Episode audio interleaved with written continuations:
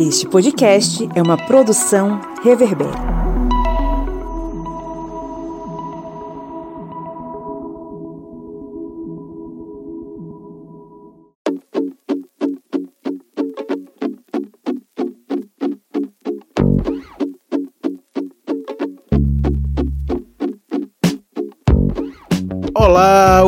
Ouvintes! Sejam bem-vindos e bem-vindas mais uma vez ao podcast do Historiante. Está no ar agora a Minipédia, o seu programete com conteúdo expresso sobre diversos assuntos históricos ou também das ciências humanas, porque aqui a gente fala sobre muitas coisas, inclusive a partir de uma pegada interdisciplinar, né? Se eu posso dizer assim. Eu sou o Pablo Magalhães e comigo aqui eu tenho os meus amigos de fé, meus amigos, meu amigo e minha amiga, meus camaradas, a senhora senhorita Joyce Oliveira. E aí, gente, estão sentindo o calor do decolonialismo queimando as estátuas?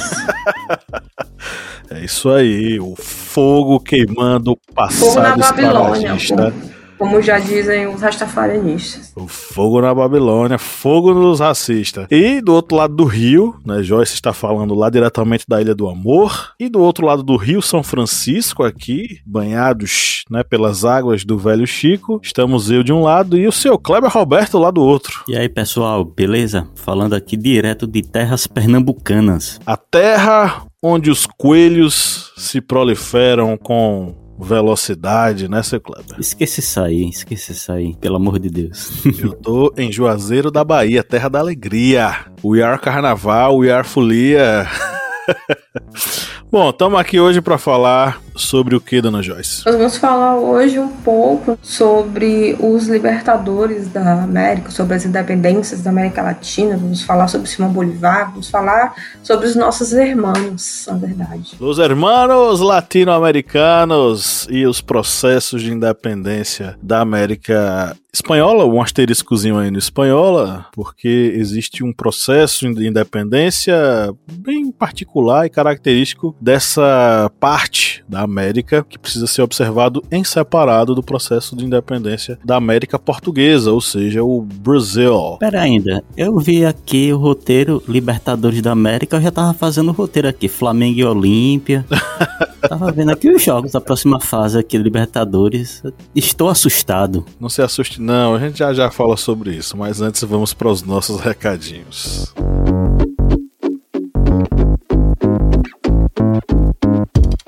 Bom, aqui no Historiante existe um lema que é o de produzir conteúdo com carinho, afeto e preocupação que só um professor pode ter com seus alunos. É por isso que a gente está aqui a cada semana produzindo os nossos podcasts, as nossas postagens, os nossos vídeos, em vários formatos, como eu acabei de dizer. Inclusive, a gente ainda arruma tempo para produzir um aplicativo móvel, né, dona Joyce? Pois é, você que gosta do conteúdo do historiante, você pode baixar ele lá no seu celular, nosso aplicativo, ele está disponível, né, para o sistema Android, e aí você vai ter acesso, né, a simulados, você tem aulas aulas, por exemplo, em áudio, né, como se fossem pequenos podcasts, tem cards de resumo, você tem todas essas funcionalidades para você. Estou no meu busão, refletido na janela do ônibus, vou estudar história, estou queimando as minhas calorias correndo na esteira, vou estudar história com o aplicativo do historiante. A gente sempre pensa em você e você pensa na gente. Uma conexão fantástica. E paga quanto, Joyce, para usar esse aplicativo? Nada. Mentira. Nada, nadinha. Eu não acredito nisso. Igual o cérebro de uma pessoa.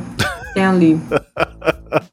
É de graça para você usar onde você quiser. Ele é levinho, é de boa, você pode conferir vários tipos de, de modos de aprender, né? Ouvindo aulas em áudio, assistindo aulas em vídeo, lendo apostilas, fazendo simulado, é muita coisa boa. Baixe nosso aplicativo agora lá, baixe o Historiante na sua Play Store. E claro, que você pode ajudar a gente a produzir isso. Primeiro que o conteúdo é gratuito, você pode compartilhar com seus contatos. Então, já sabe que tem aplicativo, já sabe, já tá ouvindo o nosso podcast, tá curtindo, clica aí em compartilhar e mande para os seus contatos, todos eles aí no seu WhatsApp, enfim. Mas se você quiser e torcemos para que você queira, você pode nos ajudar a manter o projeto e financiá-lo, né, seu Kleber? Isso mesmo, pessoal. Vocês podem ajudar o Portal Historiante, como bem lembrado, não somente no aplicativo. Temos sites, redes sociais, aqui essa família de podcasts, canal no YouTube, enfim, uma gama imensa de locais para você conseguir informações. E se você curte essas informações, você pode ser um apoiador do Historiante. Vá lá no nosso Apoia-se. O link é apoia.se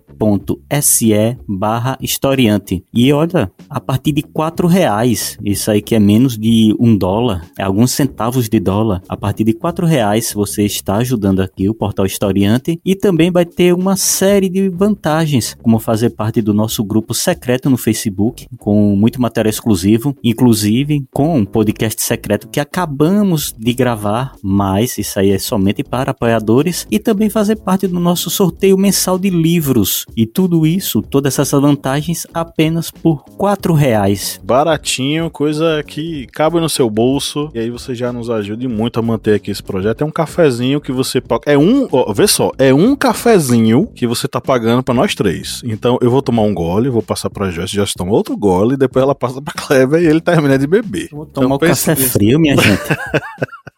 Pense nisso, colabore, que vai ser legal. Primeiro, que a gente pode produzir mais conteúdo. Segundo, que você acessa o nosso conteúdo exclusivo. Kleber, se a gente pudesse definir o tema que a gente vai falar daqui a pouquinho em três pontos principais. Vamos pensar assim: tem um professor ouvindo a gente que ele quer definir ali no plano de aula dele os pontos principais para ele abordar na aula. Ou a gente está falando com um aluno que está estudando, ele precisa saber o que é, que é mais relevante estudar sobre o tema de hoje. O que é que você sugeriria? Os pontos principais que podemos pegar na independência da América Espanhola, essa parte sul da América, a gente tem que primeiro focar nessa construção da América Espanhola, ou seja, vendo ali características, estrutura social, isso aí para entendermos como estava a América. Um segundo ponto que podemos ver foram os movimentos de emancipação, porque não só ocorreu um único movimento que deu independência, foi vários movimentos até conseguir chegar àquela emancipação total da América Espanhola. E depois a gente tem que caracterizar também alguns personagens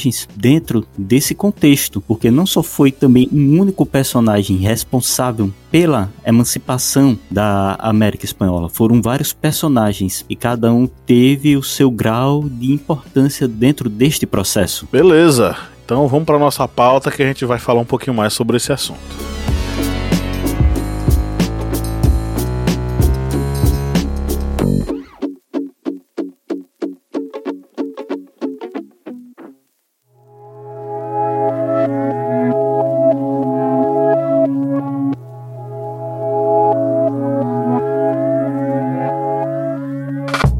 Processo de independência da América Espanhola, ou da América Hispânica, como você quiser chamar, tem muito a ver com as revoluções que aconteceram na Europa. Por que, que eu estou falando isso? Primeiramente, porque só existe uma revolução, ou só existe um processo de independência nas colônias hispânicas aqui nas Américas, porque lá na Europa, o processo revolucionário que aconteceu na França, ele acabou atingindo também a coroa espanhola. Na pessoa do seu principal personagem, vamos dizer assim, que foi o Napoleão Bonaparte. Bonaparte, por mais que ele tenha se tornado um imperador francês e tivesse construído uma estrutura monárquica, ele era visto como o continuador dos ideais revolucionários franceses. Primeiro, porque ele defendia o ideal de liberalismo, e segundo, porque ele estava em guerra com as coroas absolutistas na Europa. Isso vai acontecer, isso vai fazer com que ele chegue inclusive na Espanha e ele faça lá a deposição do monarca, o rei Fernando VII. Quando isso acontece, um processo chamado de acefalia do reino acontece. O que isso quer dizer? O reino está sem cabeça, está sem o rei, isso faz com que os espanhóis na Península Ibérica e os espanhóis nas Américas, eles se posicionem contra a invasão napoleônica e a favor do seu rei. Isso vai fazer com que se organizem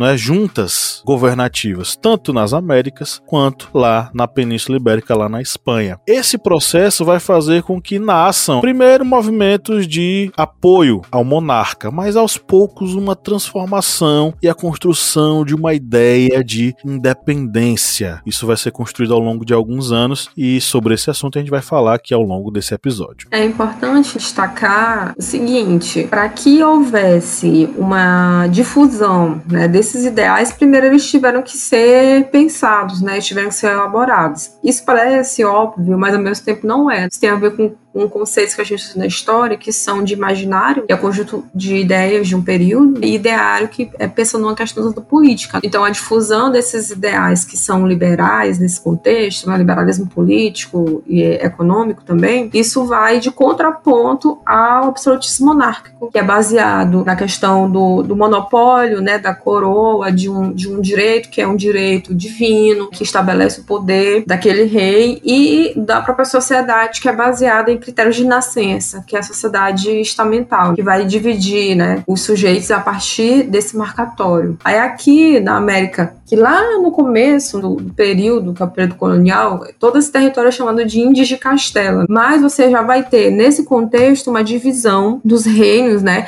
Ao contrário da nossa experiência, que é a experiência do Brasil, nós éramos um, um todo, quase um todo continental. Não havia é, unidades administrativas, a grosso modo, só lá no começo do, do período período colonial também, mas na Espanha havia divisão em vice-reinos e capitanias gerais. Então você tinha os vice-reinos da Nova Espanha, da Nova Granada, de Peru e o vice-reino da Prata, e você tinha as capitanias gerais, por exemplo, que era a Guatemala, né, Cuba, Venezuela e o Chile. Então essas são características importantes para você que está estudando, você que vai usar o podcast para dar aula, entenda que é justamente esse, essa, esse fracionamento, né, esses fragmentos de poder poderes dentro do território, eles são primordiais para entender né, o processo final de dependência da América espanhola. E pegando até um gancho do que a professora Joyce falou, a gente pode falar sobre essa divisão social, vamos botar aí entre aspas, um estamento social dentro desta América espanhola. Vai existir, por exemplo, os chapetones, que eram, digamos, os espanhóis puros, que haviam nascido na Espanha e ocupavam os cargos mais altos na administração colonial. Eles eram os comandantes militares mais altos, eles faziam também essa administração local, executavam as leis. E logo abaixo desses chapetones nós vamos ter os crioulos. E esses eram os descendentes de espanhóis, mas que haviam nascido nas colônias, ou seja, na América. E eles mantinham, de certo modo, uma lealdade com a coroa. Essa lealdade que posteriormente vai ser deixada de lado. Mas, no primeiro momento, vai ter essa lealdade junto à coroa. Mas esses crioulos, eles não ocupam os cargos administrativos que eram, digamos, exclusivos desses chapetones. Ou seja, os cargos mais altos na elite administrativa colonial. Eles poderiam por exemplo, ter espaços nos cabildos, que eram as câmaras locais, ou seja, o espaço do crioulo dentro dessa administração local era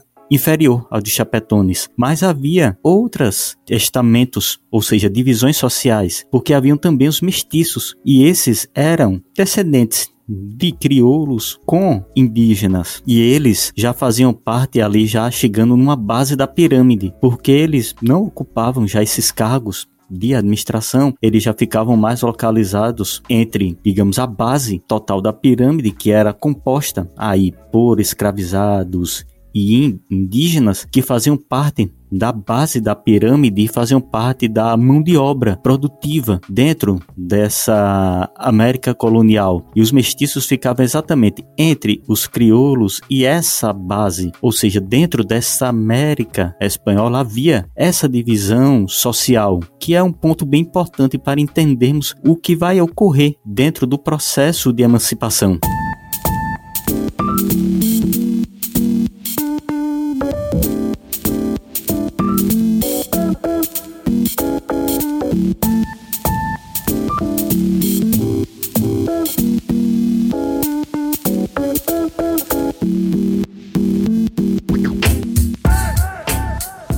A gente pode colocar isso em termos de número também, né? Em 1810, quando os movimentos de independência já se manifestavam na América Hispânica, desde o México, né, no vice-reino da Nova Espanha, até Buenos Aires, no vice-reino do Rio da Prata, a gente tinha 18 milhões de habitantes que viviam nessa, nesse território. Desses, 8 milhões eram indígenas, originários daqui, né, da, do Novo Mundo. 1 milhão eram de negros escravizados e trazidos da África, 5 milhões eram de mestiços e a minoria, de 4 milhões, era de brancos. Tanto os espanhóis, e aí tem uma subdivisão, tanto os espanhóis peninsulares, os chapetones, como os crioulos, que eram esses brancos nascidos nas Américas, mas que tinham certo prestígio social. Inclusive, esses dados eles são mencionados aqui no artigo que a gente está usando como base aqui para o nosso roteiro, que é da Maria Elisa Noronha de Samader. Ela traz essa, esses números aqui no seu trabalho. Então, assim, os crioulos eles ocupavam uma posição situação, de certo modo, incômoda, vamos dizer assim. Eles eram os brancos, nascidos lá na colônia, que tinham uma família com ascendência europeia, né, espanhola, lá diretamente da península, mas eles não tinham acesso aos mesmos privilégios, à mesma riqueza, aos monopólios, à administração e às decisões políticas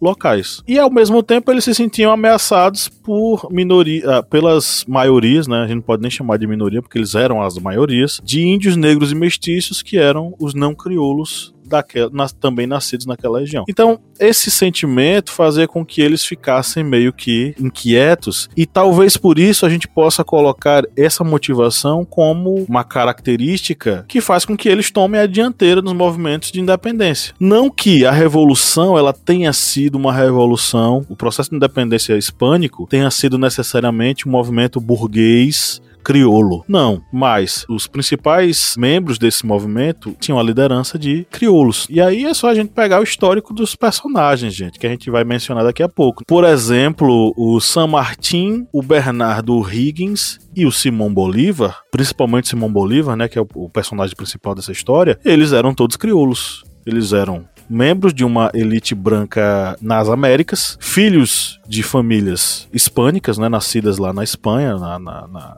na Europa, mas eles eram nas, como eles eram nascidos lá nas Américas, eles não tinham acesso a esses privilégios. Eles eram, eles tinham acesso à educação, à formação, etc e tal, mas eles não podiam ter decisão direta na política local. E isso fazia com que eles ficassem bastante inquietos. É a partir dessa questão que os crioulos, né, esses brancos privilegiados das Américas, eles vão tomar a dianteira dessa questão. Tem outra, uma outra questão do ponto de vista ideológico, né? Principalmente nos reinos de Carlos III e Carlos IV, no final do século XVIII e início do século XIX, existe um processo de, de modernização do pensamento político, introduzindo aí ideais de liberdade, igualdade, direitos civis, representação constitucional, o laissez-faire econômico, que é o liberalismo econômico, enfim. Essas reformas que vão ser aplicadas, que a gente vai chamar de reformas borbônicas na metrópole, é, é, que vão ser impostas da metrópole espanhola, quando a gente fala metrópole, é a Espanha, que é a metrópole, em relação à colônia, que são as colônias americanas, né, latino-americanas. Isso vai fazer com que a elite crioula ela não seja tão beneficiada, ela vai ficar cada vez mais escanteada. Isso vai ser mais um motivo para eles se rebelarem. Isso vai acabar acontecendo porque, como eu mencionei no início desse episódio, inicialmente os crioulos, na verdade todos, toda a América espanhola e os espanhóis lá da península, eles vão ser favoráveis ao rei, só que vai acontecer uma transformação da ideologia deles. Eles vão passar a não necessariamente querer que o rei volte, eles vão começar a pensar, bom, e se a gente se tornasse independente? E se nós tivéssemos os mesmos direitos? E se a gente pudesse se autogovernar?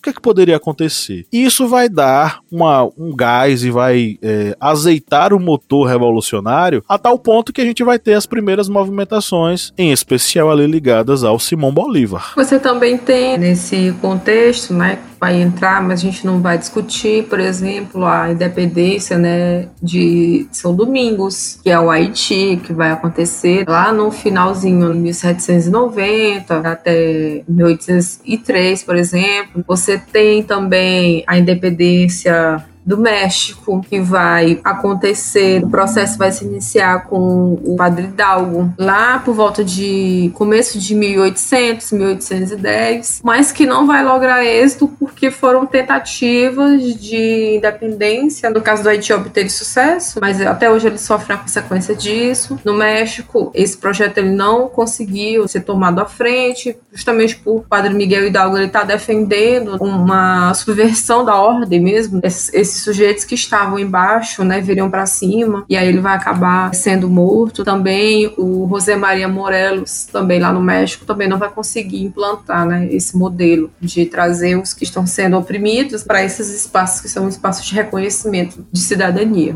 E dentro deste processo de emancipação da América Espanhola, nós vamos ter uma série de movimentos, porque lembrando, a independência da América Espanhola ela não ocorreu de uma forma, digamos, única, ou seja, ocorreu o movimento e ocorreu a independência. Não, veio uma série de movimentos que foram antecedendo até o movimento de emancipação definitivo. Tivemos, por exemplo, os movimentos precursores. Esses movimentos precursores que começaram a ocorrer a partir do final do século XVIII, por volta de 1780, até o início do século XIX, 1810, esses movimentos eram movimentos que tinham ou uma ligação com situações mais, digamos, sociais, de grupos que se rebelaram com relação a questões de trabalho ou melhorias de pagamentos com relação às suas atividades, como, por exemplo, a revolta de Tupac Amaru no Peru. Mas esses movimentos precursores, eles não tinham um poder ainda suficiente para conseguir fazer frente às forças espanholas. Depois desses movimentos precursores que ocorreram, como, por exemplo, ocorreu no Peru, ocorreu ocorreram as chamadas rebeliões fracassadas. Esses movimentos eles não ocorreram também de forma ampla na América, eles ocorriam de forma mais, digamos assim, difusa, separadas. E essas rebeliões fracassadas, eles muitas vezes tinham uma lideranças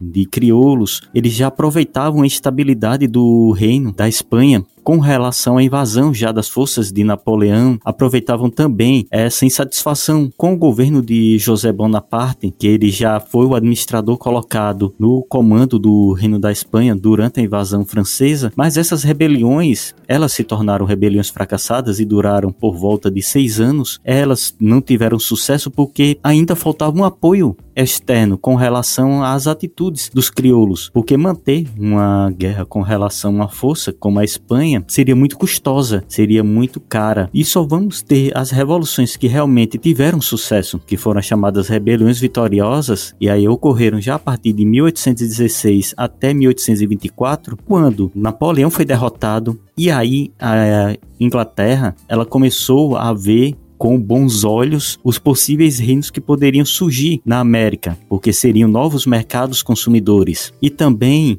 com relação aos próprios Estados Unidos, o que aí já vai estar tá inserido naquela questão da doutrina Monroe, ou seja, América dos americanos, e aí vendo também a abertura de novos mercados para os produtos dos Estados Unidos, que tinha conseguido a independência há pouco tempo, menos de um século, mas já começava a visar novos mercados consumidores, ou seja, com apoio tanto inglês como apoio norte-americano, já tem um apoio suficiente para esses movimentos de emancipação da América Espanhola terem sucesso, porque aí a Espanha ela não teria mais, digamos, um laço com os ingleses que impediu os ingleses de fazerem essa intervenção aqui e Napoleão tinha sido derrotado, ou seja, os ingleses poderiam investir nesse novo, digamos, mercado e os Estados Unidos, como já disse, eles tinham conseguido a independência. Eles já tinham mantido essa sua própria estrutura e aí já estavam embasados com a doutrina Monroe para expandir uma América para americanos.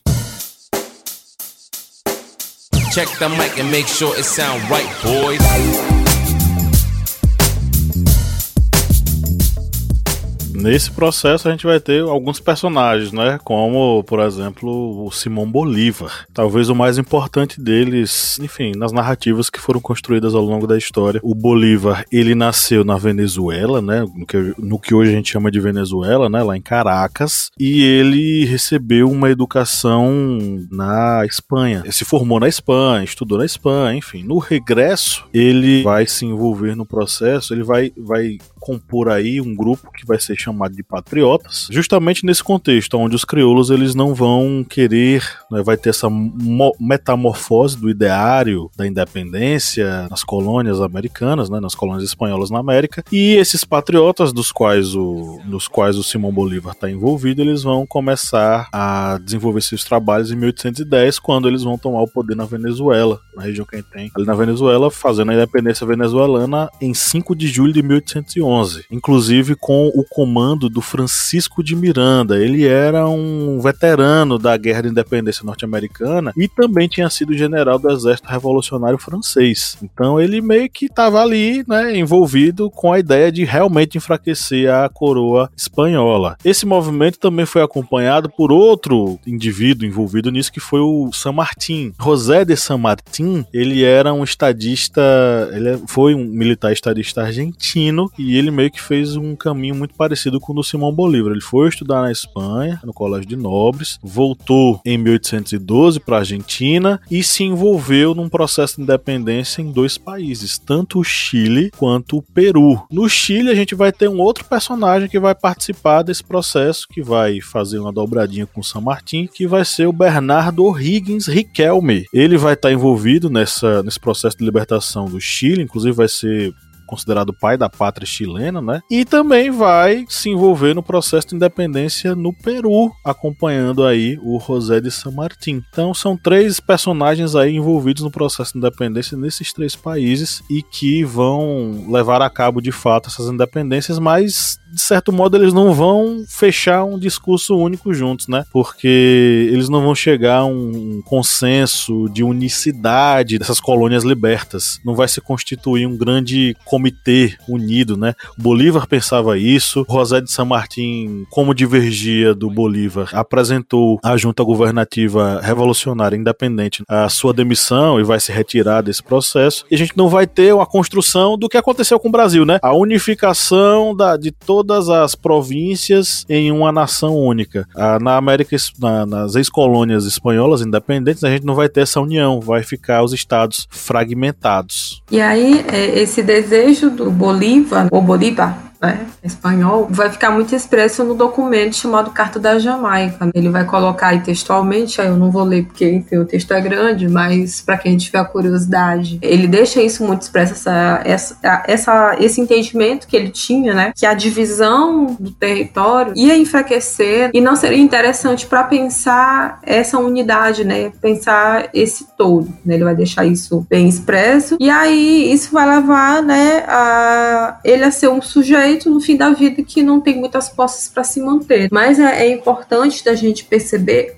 o significado que o Bolívar tem né, na, na, América Latina hoje, de entender ele como um, um, grande símbolo né, de luta contra esse jugo, que é o jugo do absolutismo espanhol, né, como o Pablo estava falando. Eu estou lutando contra um tirano que seria Napoleão, né, no caso o irmão do Napoleão, e ter o entendimento que eu vou tirar um tirano para deixar outro, né, que é, no caso é o rei espanhol. Só que aí os interesses das elites crioulas vão imperar, né, e aí por isso que vai haver a em vários países diferentes, em forma de república. E esse modelo é um modelo totalmente contrário que a gente vai ter na nossa experiência, que é a experiência brasileira, né? É, vai ter a, a exportação do que a gente conhece como Sudeste, ou do Rio especificamente, para o resto do país, de um território, de uma nação, de um país, de, de um império, né? Que é realmente algo que é interessante perceber nesse processo, é que vamos ter um processo que vai ter vários, várias etapas até chegar num momento em de um movimento de emancipação, que foi é, esse movimento vitorioso, vão ter vários personagens em várias regiões, ou seja, não é um movimento único que surge em, uma determinada, em um determinado vice-reino. Ele surge com vários personagens, como vocês já puderam ver, por exemplo, San Martin, que é considerado é, libertador na Argentina, Bernardo O'Higgins no Chile, Simão Bolívar, que vem da Venezuela, é, passando ali por Colômbia, Colômbia no sentido sul, ou seja, temos vários personagens que eles vão se integrando dentro desse movimento de independência da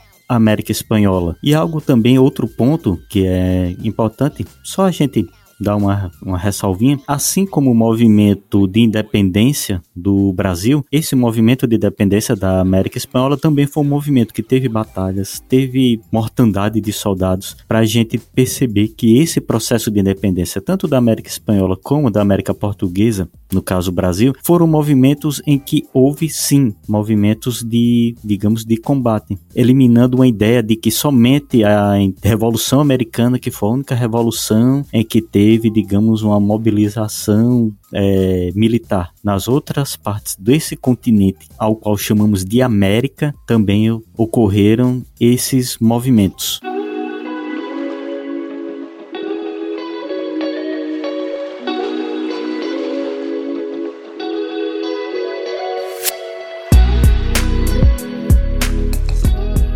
Bom, chegando ao final da nossa gravação, né? É, já aí estourando 100% o tempo que a gente teve. Mas diga aí, galera, o que, é que vocês querem sintetizar para os nossos ouvintes? Eu vou dar duas dicas, né? É um assunto que eu gosto bastante, né? Na verdade, vou dar três, né? É, depois de ler, né, tem um artigo da Maria Lígia Prado, eu gosto muito dessa historiadora, né, é um artigo que vou indicar o Brasil e a distância América do Sul, né, é, é um artigo muito bom, e aí vou indicar Anos de Solidão, do Gabriel Garcia Marques, que lá tem uma parte maravilhosa, vou dar um spoiler, né, para quem nunca leu, que você entende que ele está falando, né, é, desse processo, né, e depois você pega e escute Belchior, né, apenas um rapaz latino-americano, né? Para quem não sabe como dar aula sobre isso, por exemplo, professor, não tenho ideia para me trabalhar esse assunto porque eu não sei nada de América. É proposital, né? Não sei nada da América do Sul. É, eu acho que é uma boa saída, né? É um, é um combo muito legal, né? Para você inserir isso aí para os seus alunos e você que não é professor, faça, essa, faça esse roteiro aí, que ele é bem interessante, né? Essas leituras, né? Se identificar como sul-americano, né? Começar a pensar essas coisas nesse sentido. Ou porque você não se identifica como tal. E só no iníciozinho nós falamos um pouquinho de futebol, só uma citação, só lembrando que a Copa Libertadores da América tem esse título por causa dos Libertadores da América. E aí nessa escalação inicial tinha, além do argentino, José de San Martín, tinha o venezuelano, Simão Bolívar, tinha também outros nomes, é, como o chileno Bernardo Oinges, é, Dom Pedro I pelo Brasil, o uruguaio José Artigas e o venezuelano Antônio José Sucre. Esses foram os libertadores iniciais que deram o título para esse campeonato tão é, empolgante e muitas vezes tão louco que é a Copa Libertadores da América. Deixa eu só falar uma música aqui rapidinho. Só mais um sangue latino também, secos e molhados. É bem legal. Então é isso. Chegamos ao final da nossa gravação e tchau, tchau. Tchau, tchau, gente. Tchau, gente. Até semana que vem.